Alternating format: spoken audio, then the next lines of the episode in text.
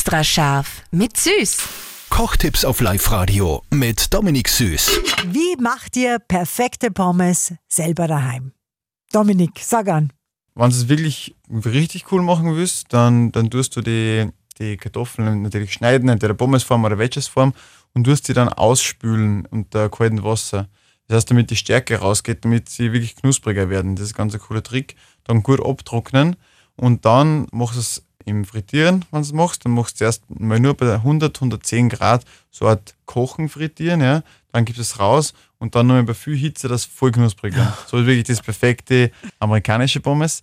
Die einfache Art ist wahrscheinlich einfach die Kartoffeln ähm, den ersten Schritt genauso zu machen, deine gewünschte Form zu schneiden, dann marinieren gescheit mit Paprika, Salz, Pfeffer, Knoblauch, wenn du willst, dann Rosmarin oder so, dann das mit Olivenöl gut durchmischen, auf ein Backpapier auflegen und in den Ofen einschirmen.